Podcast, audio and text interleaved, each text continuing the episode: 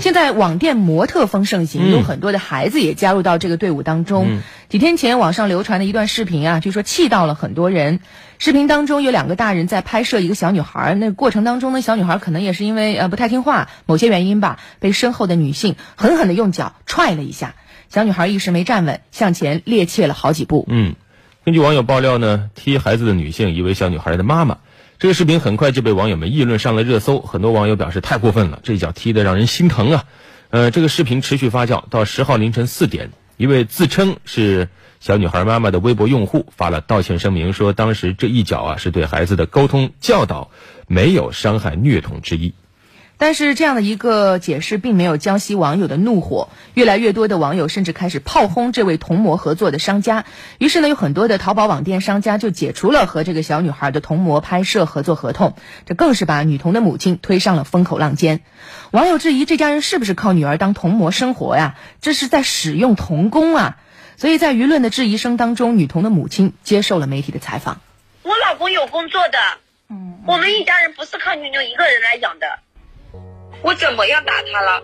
我们都是在旁边各种哄他，各种逗他，为了拍好看的表情。谁没事去打自己家孩子？那个时候是下午大概五六点的时候，他说出来的是天气这么热，拉着小孩在外面。其实我们白天都在室内拍的，就是那个时候天。就是说太阳快落山了，落山了，天已经不热了，我们才出来的。妞妞才刚满三岁，她上幼儿园的年纪是要到今年下半年九月一号。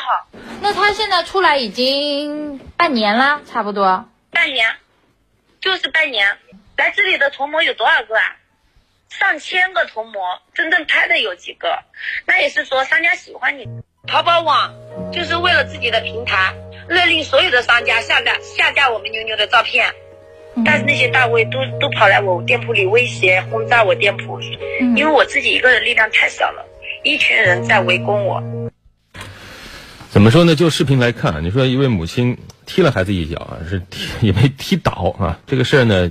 反正是确实踢了，踢了，你这没法说啊。但是谁家母亲没打过 孩子是吧？我们不能这么说，可能有人真没打过啊。但是如果他只是一个偶尔的，确实是出于管教目的的一个行动，没有伤害的主观意图和客观事实，嗯，也没有必要上纲上线。是啊，但是这个。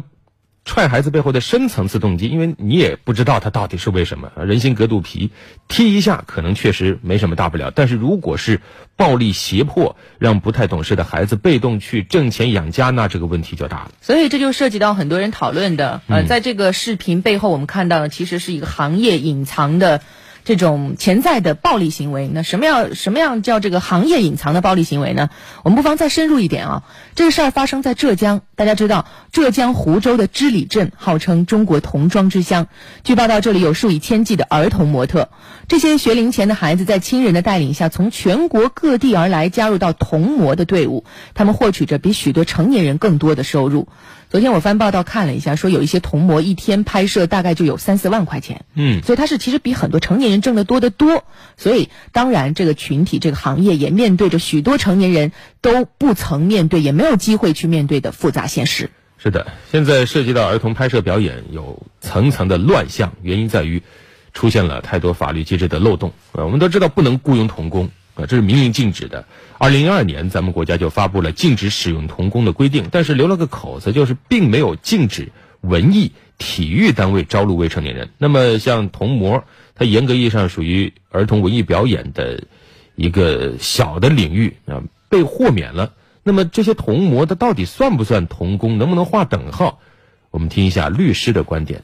那如果说，就是你就把它作为一个赚钱的工具等等，那肯定是童工啊。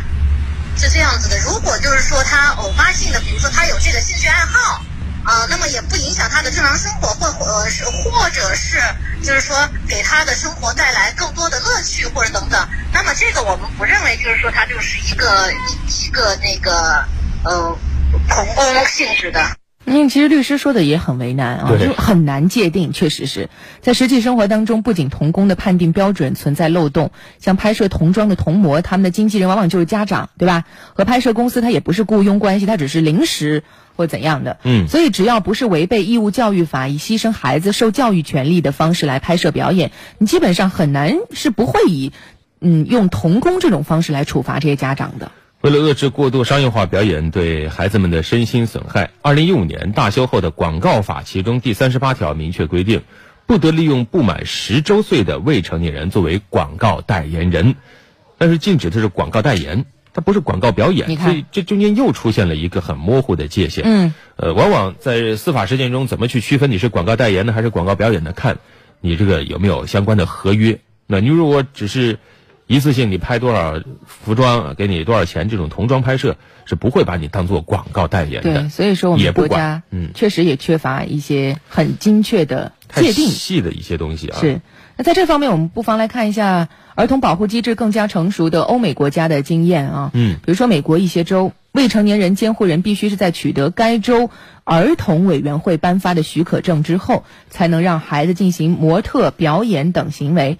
当然，这个儿童委员会它到底肩负一个什么样的监督，或者说什么样的一个职能，我们目前不得而知啊。它本身又是一个更复杂的课题了。所以这个事可能还真的是有许多的空白需要去弥补。对，嗯，当然我们看到有新的进展。嗯，截至昨天呢，有一百一十家童装网店的店主站出来联名呼吁啊，一起规范童模拍摄行业，推动童模的保护。